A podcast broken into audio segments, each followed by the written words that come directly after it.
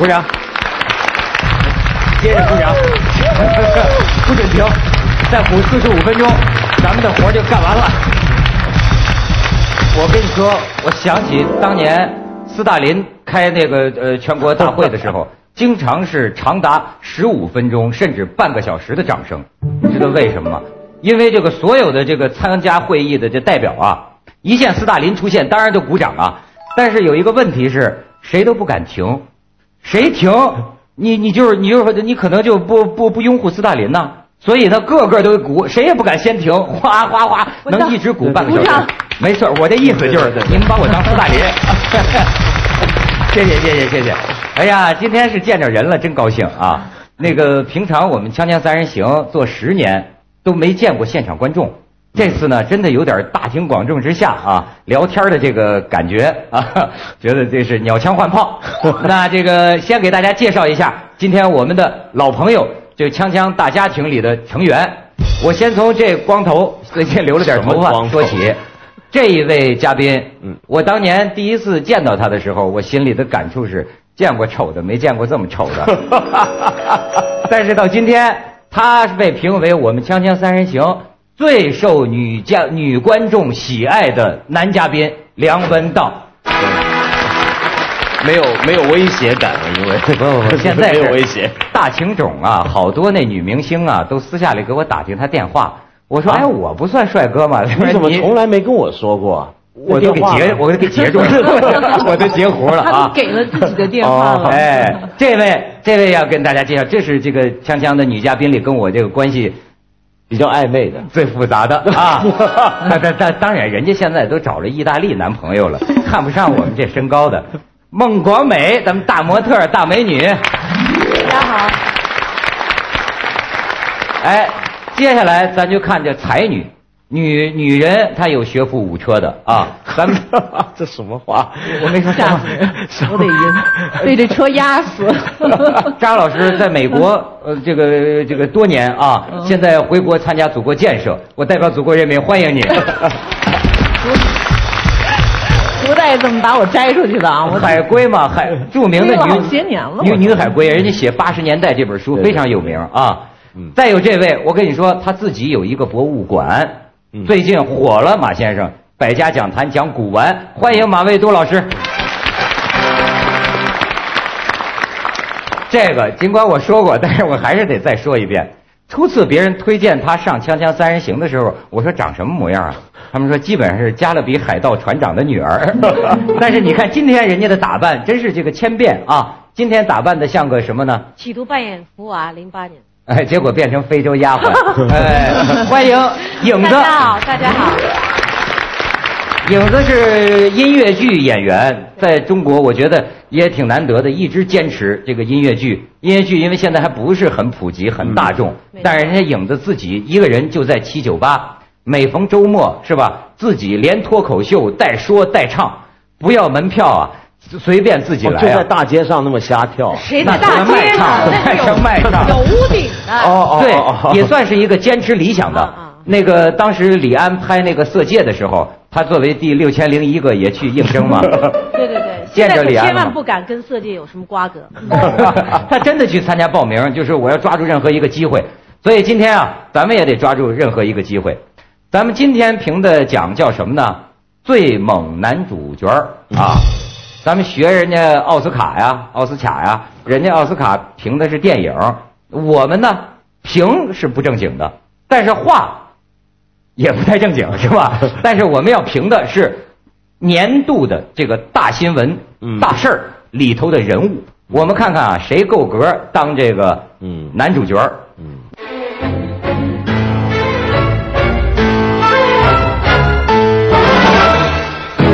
在过去的一年里。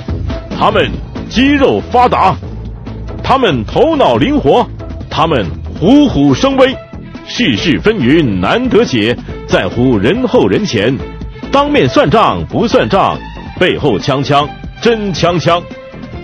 锵锵新春奥斯卡年度最猛男主角奖今日揭晓。那一开始咱们都是自家人哈哎，所以第一个嘉宾的任务，嗯你们先这个呃帮我们那个吹嘘一下，嗯呃，从文道要不先开始，就今天我们这个最牛这个男主角奖呃有什么伟大意义，请文道来谈谈。我觉得首先，我觉得这个呃制作单位好像没有顾及时效性。为啥？啊，我看一下这个候选名单，有两个候选人还没放呢，啊，你先别提意见，你这个人永远的意见分子。我我有先夸我批判嘛 这个说我们这个这个意义这个在哪奖太有意义了。哎，投机分子。说完了。大家看出这知识分子如何变成投机分子的。广美，在你心目当中，你觉得这个最佳男演员他是个什么调调？呃，我想应该要从三岁到八十岁的女人都会爱的。啊，三岁，早点吧。呃，就是开始有想法了之后，应该都会有什么想法？就是怎么讲，开始有记性吧。我我比较晚一点，我十二岁才开始有记性，但是一般的十二岁以前是白痴啊！十二岁以前，十二岁才记得。我我十二岁以前失忆的，你知道的对呀。对对对对对对，他他小时候是遭受过一些那个大侵害的，对好像是有留下一些心理阴影，对吗？这个老老少咸宜吧，老少咸宜。嗯。好，现在啊，现场的观众，你们其实有一个机会，我们评的这个哈，你说正经是正经，说不正经也不正经。但是呢，你通过他们每一个人会选谁，其实啊，你可以了解他们是个什么样的人，嗯是个什么底牌，对吧？咱们先看看五位候选者的介绍，请看大屏幕。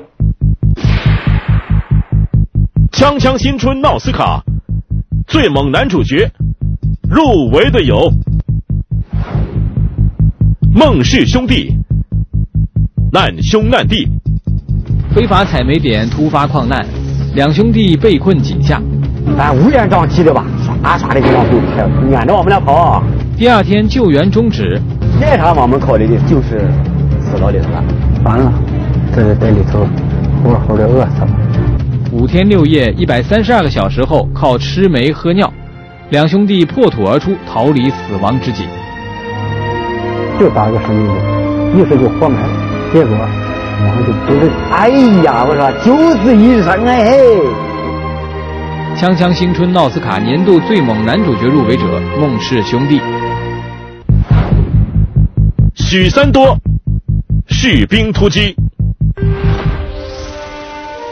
他是2007年电视荧屏上最迅猛的一道旋风，有人歌颂他在这个物欲横流的时代，用阿甘式的炖与鱼带给人心灵的安慰；也有人说他不过是失意的人们用来麻醉自己的一个幻想物。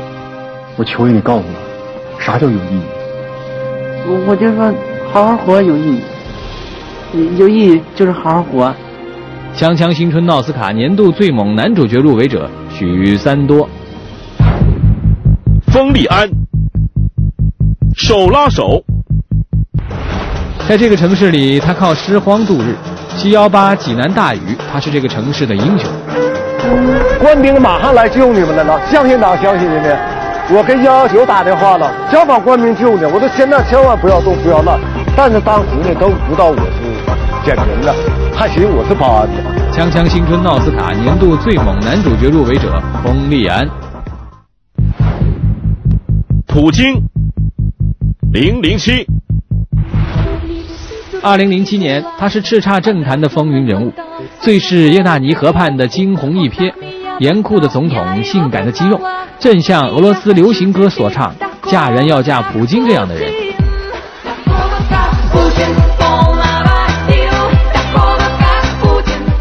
锵锵新春奥斯卡年度最猛男主角入围者普京。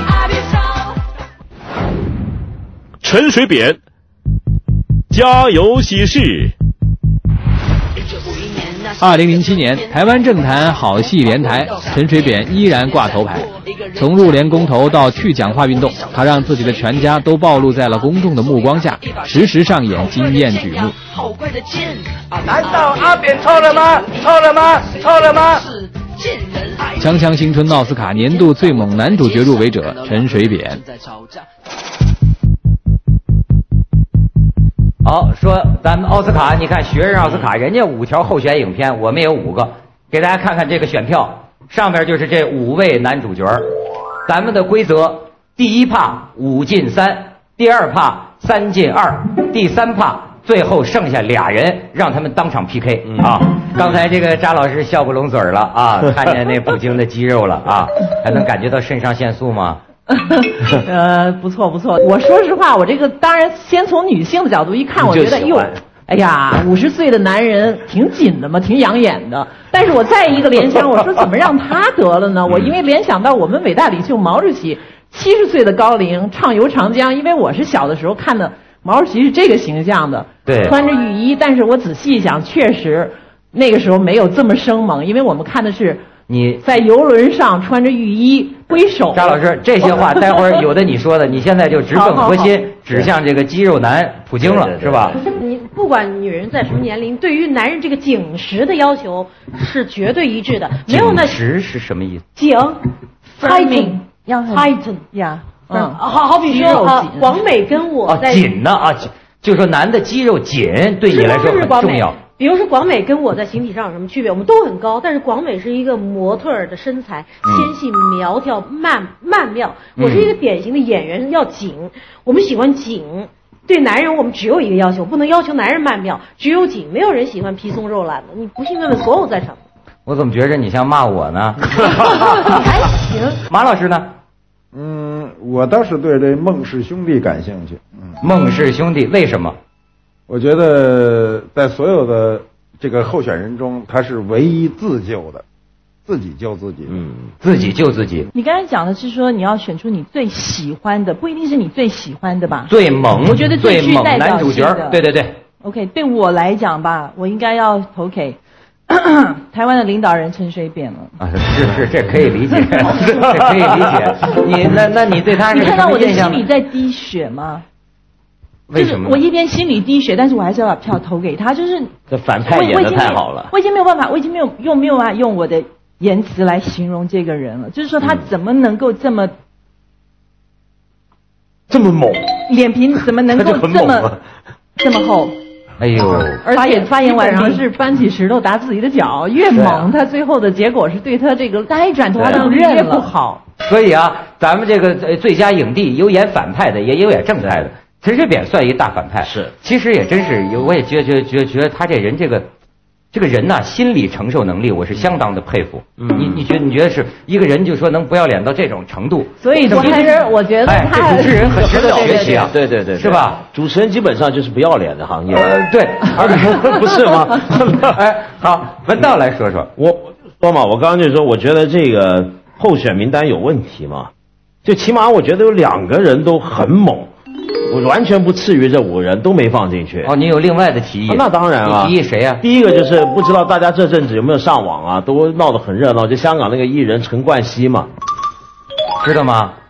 那多猛啊！啊，给我们讲讲啊，猛料给我们讲讲。是这太好的男演员了，这还是床戏男演员了。是吗？你不知道哎，这事儿我爱听。你你没听过这事儿吗？嗯就是呃，前两个礼拜嘛，香港的网站上头首先发出了就是这个有这个香港那个女子歌唱组合 Twins，其中一个阿娇啊跟这个陈冠希两个人裸体躺在床上的自拍像，接下来又出了这个张柏芝。啊，也是裸体的，就在他家躺着的那个自拍像啊。接下来现在陆续传出的一大堆啊，什么蔡依林啊、萧亚轩啊，啪啪啪啪，就你数得出的最红的女艺人，好像都在他家待过了。然后，然后香港闹得多大这事儿？结果一帮我的身边的男男性朋友，每个都羡慕的这个牙痒啊，就每天搭地铁就听到那个磨牙的声音，看什么？怎么可能？这兔崽子怎么可以给他一个全搞了？说你自个儿呢吧啊？没有，我我清心寡欲。这这他，所以所以你看这多多猛，对不对？哎呀，但是你说那我我心里想，人家那些妹妹们得多难过呀。是啊，误了人家一生啊。对，没错没错没错没错。但是广美，你说这会误了人家一生吗？当然，因为他其中的一个前女友，嗯，走最长一段时间的一个女孩，嗯最近已经差不多要嫁入豪门了。结果新闻结果现在人家那个豪门的爸爸妈妈一看那个照片不得了，他那个照片最猛啊！就是为什么呢？那个女女演员呢，啊女明星呢，是跪在这个陈冠希的大腿中间，然后呢，停，然后呢？啊，大家想听吗？三级了，文道。什么过年嘛，怕什么？啊，行，好好好好，反正呢，就是你看误了人家终身大事了，这就功亏一篑。我们这个从急速下滑，从大国崛起已经到小岛沦陷了，香港岛沦陷。冯立安和许三多这年也很火呀，你知道吗？我知道。你认识许三多吗？呃，我知道不熟。王磊这台湾模特，知道他。你了解我们许三多吗？我知道他拍了一部电视剧，叫什么名字啊？这个士兵突击。哎，可以啊，不错不错。我我告诉你，我告诉你，其实我我我刚才就问他说，喂，雷声你识佢噶？我问他，我问他说，你认认不认识他的呀？他告诉我那是一个虚构人物。但是其实后来，其实我蛮早以前就知道这部电视剧。我那时候看知道这部电视剧之后，我最第一个想法，我真的很想把这这套电视剧买回去给我弟弟看。哦，为什么？因为我觉得我弟就像许三多早期，哦，就很傻。他们家一个家族都这特点，十二 岁之前没记忆，十二岁前失忆，那比弟弟到现在还傻啊？这弟弟到现在还没明白过来。我觉得傻没有关系，但是很重要有一个，我觉得他们有个很共通的地方，他们很都很善良。就是你真的要我来形容我弟弟的时候，我真的觉得弟弟没有什么很，就是没有什么可以很令人骄傲的。唯一让我觉得很骄傲，我弟弟真的非常非常非常的善良，但是他就是没少了那个许三多的那种。坚坚持，然后那种执着，那种。王美好像傻的人很难不善良。他干坏事早给人灭了。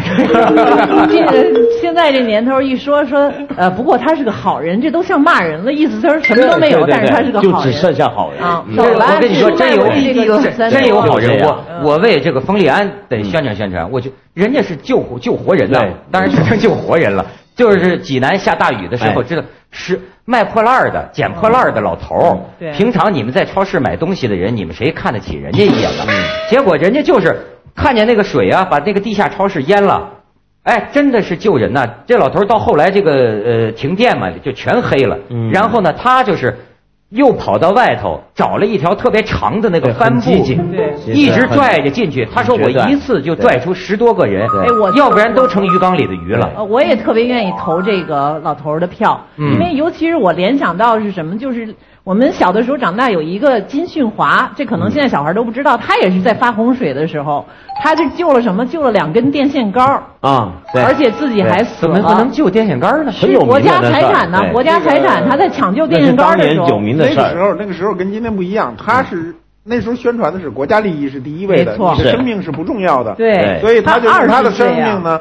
在水中换了俩电线杆子，结果还没换上来。冯立安给人的一个一个就是比较比较强烈的，主要是他身处卑微，没错，他是一个呃，我看了，他就是靠捡那个矿泉水瓶子啊，什么捡人废弃物来生存的一个人。而且，然后在这种情况下，他能够冲进去。不顾自己的安危，而那时候人性的本能的那种光芒呢，是不是我们能不在座的人能想象的？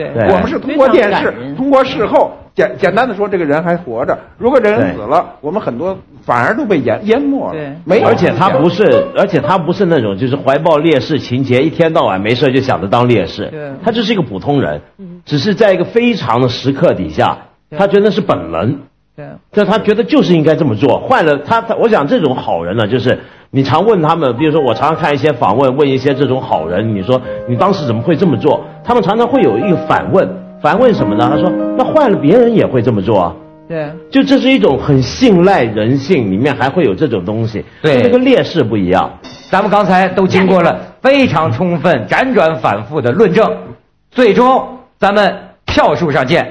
现在我宣布。看好你们手中的选票。一个评委选三个开始投票。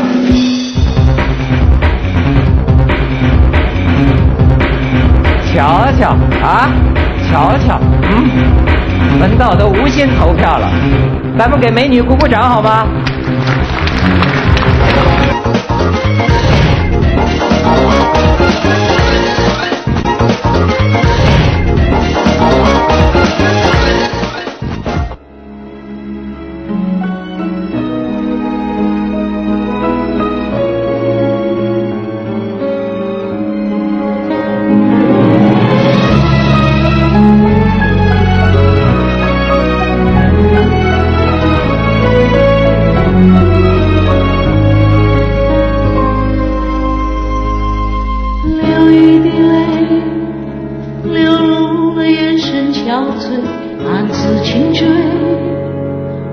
却了日日夜夜，悠然破碎，就笑了吧。千语损毁，结束了事与愿违，情自消退，冷却了是是非非，悄然枯萎，就散了吧。还记得呀，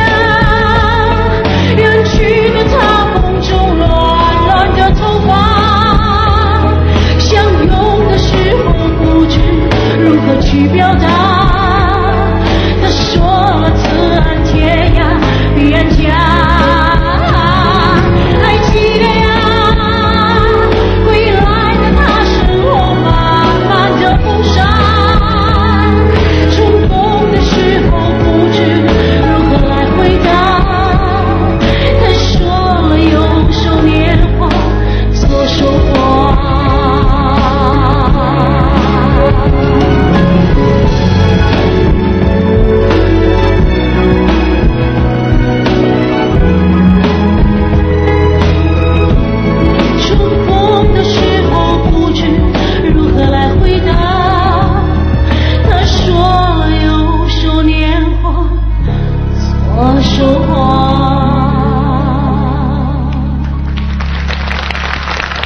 咱们欢迎广美给咱们表演个模特走秀。不要闹了，模特，我跟你讲，啊模特儿走秀不是什么专长啊，而太专长了。这不是专长，而且呢，这模特儿走秀的方法呢是一直在变的，我现在已经跟不上了。哦，我们也挺喜欢怀旧复古版的。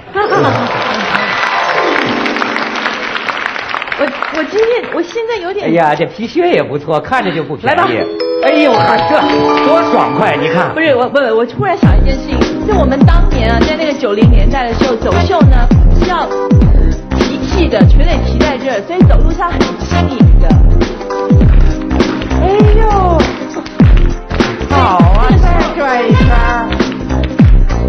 这以前呢叫猫步，这年轻小女孩十五六岁怎么走呢？对对对对对，是这路子。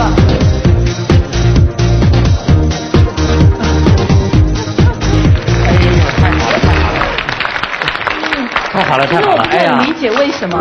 你看，咱们要现场掌声热烈，能把原来没节目的人给逼出来。其实文道唱越剧也是有一套。什么时候唱越剧啊？待会儿，待会儿，第第三怕他在他在唱越唱越剧啊。那个呃，我们现在 也不担心呃先说这个结结果，刚才都很有特长。你看咱们这个两位女嘉宾都有所献艺，影子唱的叫什么？右手右右手年华，左手花。右手年华，左手花，这是表达了一个女性她的某种心酸哈。对右手于年华时光流逝越来越松的一种 感 右手年华，一生的写照啊岁数不小了，左手 花还能开几天呢？好，反正刚才咱们这个娱乐一番之后，又回到咱们今天的正经事儿。嗯正经事儿咱不说了吗？五个里头要挑三个。刚才经过紧张的计票工作，我们马上就知道第一轮五进三的结果。现在我郑重宣布啊，锵锵新春闹斯卡年度最萌影帝奖第一轮投票结果是大屏幕。呃，陈水扁，对不起，光美，你看，你们领导人是吧？晚点儿啊。第二轮咱们就变成三进二，哪三个呢？孟氏兄弟、封立安和普京。在这三个里头，第二趴我们嘉宾需要做一个选择，就是你们得剔除出一个，这次得反着来，嗯谁不要谁。嗯，不要谁。当然呢，我我可以这个先给大家呀，呃，播放一条这个小片段，就是刚才我们说到这个孟氏兄弟，嗯他不是都赢得了最高票数吗？得了五票，人人都选他，为什么？很多人啊是看到后来啊，他们接受我们这个采访讲的一段话，戳了戳，开始往上爬，爬着，完了顶着那个地板，这么摸了摸，还有点石头，有点啥是小的完了我就使毛斗子紧贴着这么拉，这么拉留开这个地方，使劲一吐，一吐完了的时候，他裤衩又下来了。完了的时候，那叫心里叫和亮啊！阳光这么大的一个窟窿眼儿，满张的阳光，满窟窿眼儿的阳光，那是啊。这个东西，这种生命力啊，对我觉得，呃，好像说建国前就是在井下出了这个矿难，生存时间最长的，听说啊是二十八天。嗯但是呃，一九九八年的时候，嗯内蒙还有一个矿难，那人是创了记录了。你知道他在井下多少天吗？嗯三十二天，就给矿难封住。三十二天怎么活过来的？你知道吗？幸好有一头骡子。啊有一头骡子，完全就靠这头骡子。哎呦，先是拿自己的这个，最后实在没吃的，但是得活下去啊。然后就是拿自己的腰带缠着这骡子的脖子，然后拿一个那个井下的那个镐把棍儿啊，嗯噌噌要把这骡子给勒死。结果骡子多聪明啊，一看就剩咱俩了，嘣一下这骡子就跑了。但是其实矿难哪儿都封住了，骡子也没处跑，骡子转了一圈又回来，给它生生摁水里给淹死了。但是吃了三十天呢，那骡子的肉后来都腐烂了，吃下去就吐，吐了它还吃，就这人这生存能力，最后就活下来了。感叹吗惨剧真是嗯，惨剧，不可想象，不可想象，影子呢？什么表情啊？这是 想象不出来的。想象那个螺肉，想象螺肉，别想象螺肉了。咱这个言归正传，我说三个里边，咱们现在可以讨论一话题，嗯不要谁。嗯这就涉及到说他坏话了，是吧？嗯这挺有意思，我喜欢。嗯就是，呃，呃，从谁先开始？文道吧。好好好你你觉得想剔除谁？我当然想剔除普京了。哦，咱们跟肌肉为敌嘛。对，没错，他人家那么紧，就恨什么，对不？对？我们当然看他不顺眼了。不是，最主要就是，呃，我想，普京是一个当今世界上面给大家做了一个很坏的一个示范。就是什么示范呢？就最近几年，很多学者都研究一个课题，叫做民去民主化。什么叫去民主化？就是说，过去大家总觉得呢，民主是个什么东西呢？就一旦你达到了，就不会往回头走了，是这样的一回事儿。原来不是的，就是一个地方、一个国家，它完全可以是民主了，但是走回头路的。比如说俄罗斯，而俄罗斯为什么会走回头路？其中一个罪魁祸首就是普京嘛。就是他用一个很大的个人魅力，那是一种民粹主义，就等于像过去宣扬伟大领袖一样，就是直接的对着老百姓，利用老百姓的盲目的崇拜，那么达到个人的权利的欲望。那么哪有我从来没听过有这种事儿的？当完总统，然后呃下一届又跑回去当总理，而且呢现在还事先声明，就下一年下一届的这个政府呢是内阁制。这大家知道这个分别在哪吗？总统制的话，就是说这个国家的行政部门总统权力最大。嗯内阁制呢，就是总统是虚位的，而这个总理或者是首相才是实权的。那你这不就乱了套吗？你普京当总统的时候，你国家走的是总统制；你普京去当总理了，你们就走内阁制。就你哪一天你要是当了财政部长，那是不是以后你全国家权力最大就财政部长？你当了某个地方的派出所的所长，那那个所长就只全国都听他的事儿，哪有这种道理呢？对不对？我觉得是个非常邪恶的人我觉得人，他是，而且非常邪恶。对，我觉得很邪恶。非常虚伪。我我刚才第一个力主选他，就是其实我是一个反讽的意思，一个给他给大家一个警示。他做这么一个肌肉男，做的这个做秀做的多么成功，但是实际上他实行的政策完全是。呃，使这个俄罗斯民主是走后后退的，而且大家他这个紧就是媒体非常紧在他任下，我不知道是不是邪恶，因为他确想好像确实是有民意。我们在有的时代里面，你看到的代表民意的这种有魅力的领袖人物，包括希特勒都是很对希特勒很有名。也是这希特勒一讲话，很多德国女性都我我研究过，我研究过希特勒演讲的艺术，你知道吗？基本上是后脚跟发力。你你注意那个，你知道希希希希特勒，因为他也是个演，应该说是个演说家，对吧？嗯我看了大量他的纪录片，最后我就发现，基本上是个后脚跟发力带抽筋儿，就能出来他那个范儿。你看，就好像希希特勒一讲话就，不是这，他这个劲儿，这劲儿他就火了。而且据说后来这是真实的统计，说希特勒当年演讲的时候，下边有很多德国女青年就性高潮了。对啊呃，有这事儿啊？那我更得向他学习普。呃，这这个，而且我也研究普京，我跟你说，这人从三岁看老啊，当然你三岁前也没什么记忆，这个 就是说三岁看老。普京在他亲口说过一件事儿，他说有一件事儿，哎，我觉得普京与我心有戚戚焉。他这件事儿呢，跟我小时候一件类似的事儿啊，一模一样，所以我老觉得我跟他有点哥俩，你知道吗？他就说呢，小时候他有一天在他们家发现一只老鼠，这个老鼠啊，他一看老鼠，他就想杀了这个老鼠嘛，就追，哇就追，一直把老鼠追到退无可退，就追到这个墙角，然后这老鼠哗一下就回回过来，你知道吗？就狗急跳墙，其实鼠急了，它就哗一下过来，这个普京一看，这老鼠跟猫一样大。猫一样大的老鼠，这老鼠噌家冲他扑过来，普京撒腿就跑啊！你看他本来很强硬，这老鼠咵家伙就就绝绝地反击，噌他就跑。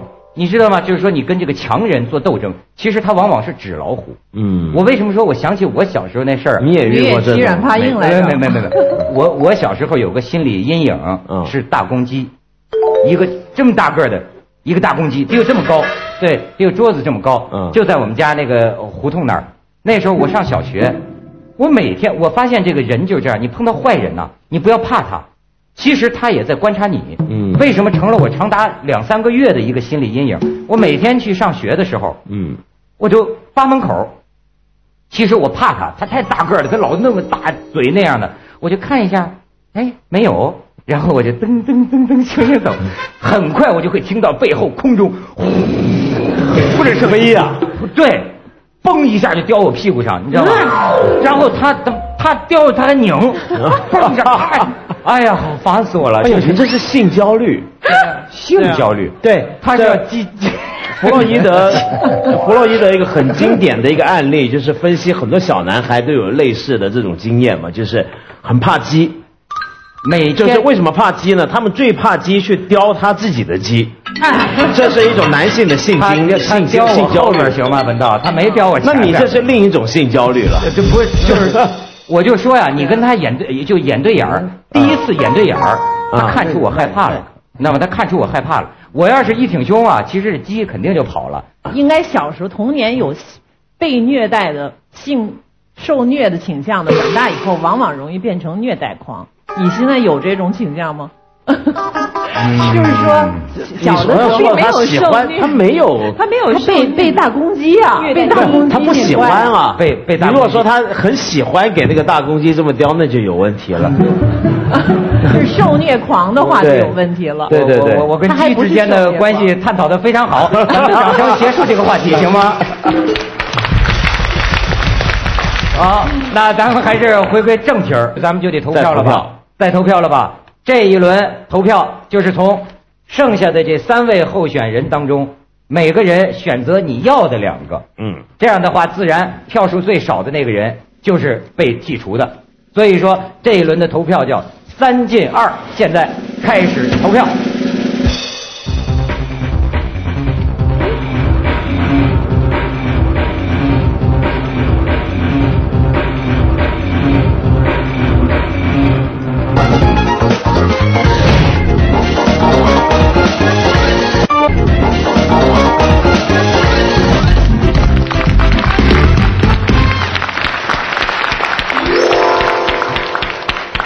这到最后第三趴了啊！第三趴咱们就是两大 PK。嗯。刚才第二趴呢，三选二，到底结果如何？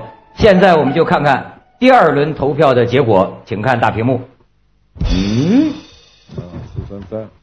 孟氏兄弟还是最高票数，但是呢，封立安和普京这俩排一块了啊！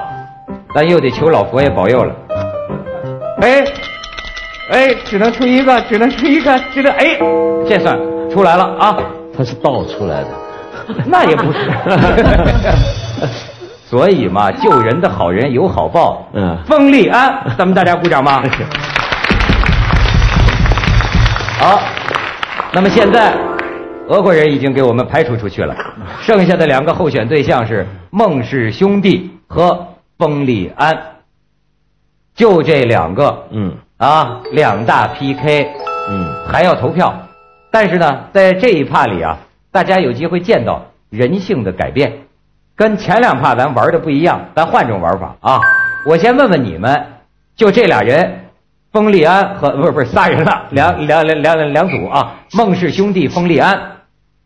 呃，从影子开始吧，你要叫你选，你现在的第一印象，你选哪一个得奖？孟孟氏兄弟，我刚才就选的孟氏兄兄弟。嗯，孟氏兄弟有什么新的理由要补充吗？没有，还是一个字紧啊。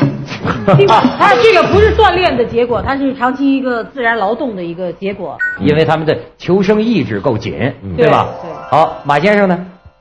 我也是，我也是，我觉得还是孟氏兄弟。好，那詹老师呢？我其实是比较犹豫的，因为呃，其实刚才出于这个导弹心理，我是投了普京和这个孟氏兄弟，想让他们俩 PK 一下。当然，我最终是会希望孟氏兄弟赢。但是现在既然只剩下两个，我都很啊觉得都很很棒的，呃，两个候选人，我就比较犹豫了。因为我首先很高兴，我觉得就是这个三个平民代表里边，许三多是我最最不赞成的，因为我觉得他是一个假的，就是说他是。就是北京话讲，其实特轴，就是特简单，一根筋，没脑子。其实呢，然后他这个电视剧又把他编的这种人呢，在现在这种社会里，居然能最后能成，能得好报。但是这是很不真实的。实际上那些精的人看着这个才高兴呢。他一点不会学这个许三多，说我也变得轴一点，傻一点。正好你们傻的人都都去傻傻干吧。当然最后我们还是占高枝。现在你们两位呢？我是喜欢孟氏兄弟的。就理论上，当然，我觉得封立安这种就是救人，是我觉得是我们今天很值得提倡的品德。但是孟氏兄弟作为演员的角度来讲的话，我觉得这个演出好的地方，还有时候当男主角、女主角要有绿好的绿叶，对不对？好的配角，嗯，他配角很好。他配角，我觉得就比封立安的那帮配角猛太多了。配角是，他配角是谁？我给你念一段啊。啊。我看到我手上有一个，就是一些新闻报道采访过这个孟氏兄弟，就说啊，当时呢，他们不是被停止救援吗？对。那那些救援队的人怎么停止救援呢？那个过程是这样：就有一天晚上八点多，领导来了，当官的那真有派头啊，穿鞋都得有人给他穿。我亲眼看着有人给他穿鞋呢。把皮鞋取了，怕有灰尘。那个人拿旅游鞋给他换上，然后给领导设座，沉香的矿泉水箱给他坐上去。不知道是浇的硬啊，还是搁的慌。保安就开车去拉老板的椅子过来，让领导坐。好，这是管这事儿的管抢险的领导。下头抢险队在干嘛呢？抢险队呢，真是演戏似的，花架子，中看不中用。他们两个人背着氧气包去三四米就出来了，说太危险了。然后这工人就说：“那我们工人怎么挖进去的？我们就不危险吗？”我觉得这整件事加起来就太有意思。就说什么？就说今天我们国家有这么多的灾难发生，有这么多的问题，但是我们仍然有这样的领导，仍然有这样的公务员是说抢险队。于是，在这样的情况底下，我觉得我们国家需要提倡的是一种人人自救、人人自助的精神，就是遇到什么紧急状况，不要指望别人，不要指望政府能帮你多少，先问，不要问政府能为你做什么，先问你自己能为你自己做什么。那我觉得，那刚才说举手孟氏兄弟的是谁？哇，全票啊！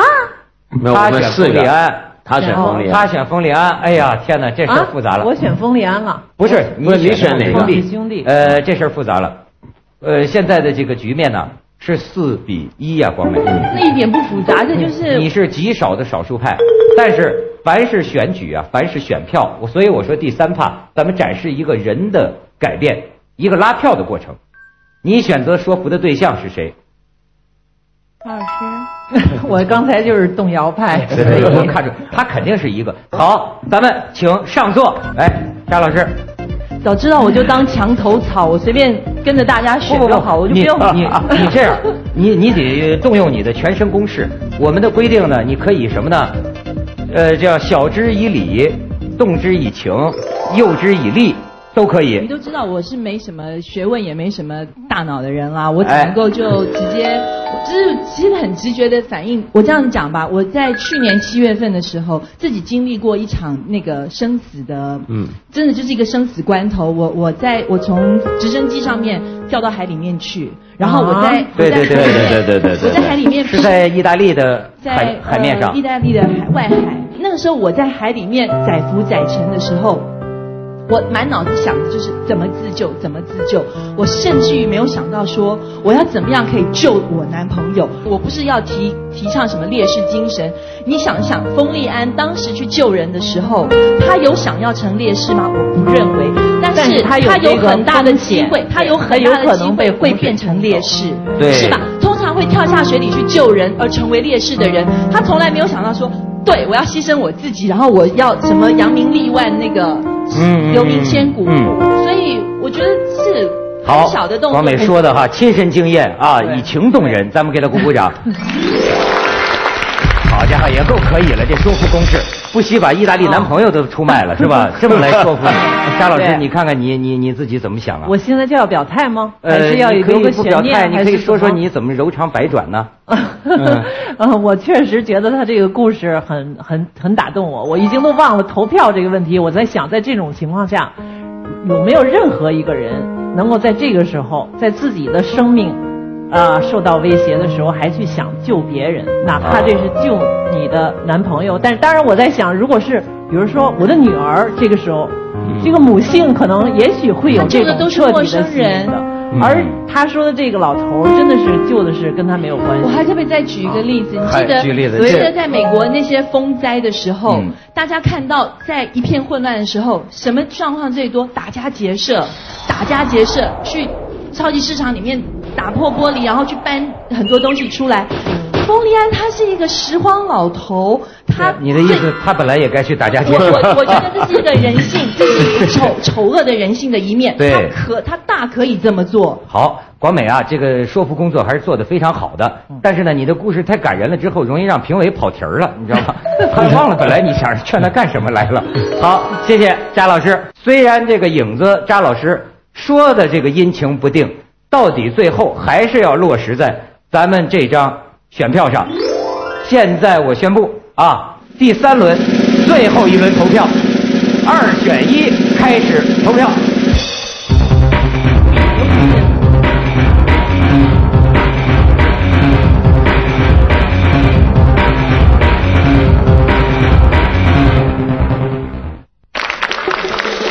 好，现在咱们这个颁奖仪式即将展开啊！咱们这个闹斯卡嘛，闹斯卡就得有最终颁奖。咱们今天变了这么一大轮，投了三轮票，最后的结果，他们每个人是不是都有改变？现在我来宣布，《锵锵新春》闹斯卡最猛男主角奖最后得主是。广丰利安耶！好，那现在我们就请我们所有的五位嘉宾站到舞台中央。呃，组委会研究了一下，估计呢获奖者没有一个会来领奖的，所以呢我们就自娱自乐。获奖人丰利安，组委会建议的领奖人孟广美，理由是坚定不移，扭转乾坤。有请广美。从我们的这个礼仪小姐当中接过我们的闹斯卡 大奖。大家看闹斯卡大奖这造型啊，好像一个孕妇在跳舞。来来来，哎，好好好，谢谢。好，王梅，你是，来来来，咱们给她鼓掌。谢谢。对，王梅，你不仅代表了冯利安领取了这个奖项，而且按照组委会规定，获奖感言你也必须代表冯利安给我们来一段，你可要带入角色哟。这个时候你就是冯利安的亲人呐，你或者你就是冯利安呐，女版冯利安呐。啊，那你想象他如果站在这么一个领奖台上，他会说些什么呢？大水来了，快跑！嗯，首先我要感谢我的爸爸，我的妈妈。嗯，你是感谢彭丽安的爸爸一般人家拿奖都，我从来没拿过奖，所以总要照例说一下。嗯，OK，如果我带入角色的话，嗯嗯，呀，我从来没有想到我会拿到这个奖。然后，嗯，我也要说，我我可能没有受过很高的教育，我也没有，嗯，丰衣足食的生活。我捡破烂捡了四十多年 啊，能有今天非常不易。对，但是我觉得我我我跟大家一样的有一个热心肠，然后我在一个特别的灾难当中，然后有一个特别的机缘跟有一个缘特别的缘分跟机会可以去呃。救人家说这个佛佛佛祖说这个救人一命胜造七级浮屠，所以呃我今天有这个机会有这个缘分可以救这么多人的生命，我觉得是帮我自己增加了很多的福报，所以在你们感谢我之余，我也要感谢你们。哎呀，比冯丽安说的强多了。好，谢谢谢谢谢谢。好，谢谢冯丽安，谢谢大家。那么今天的闹斯卡就到此结束，我们明天还有最牛什么什么奖来评选。谢谢各位朋友，谢谢。二零零七，顶顶嗨嗨，他们俩，顶嗨嗨，您太有才。二零零七，顶顶嗨嗨，顶嗨嗨要跑过 CPI。今年首富特多，VCI 上中国，发现小众它并不小。大家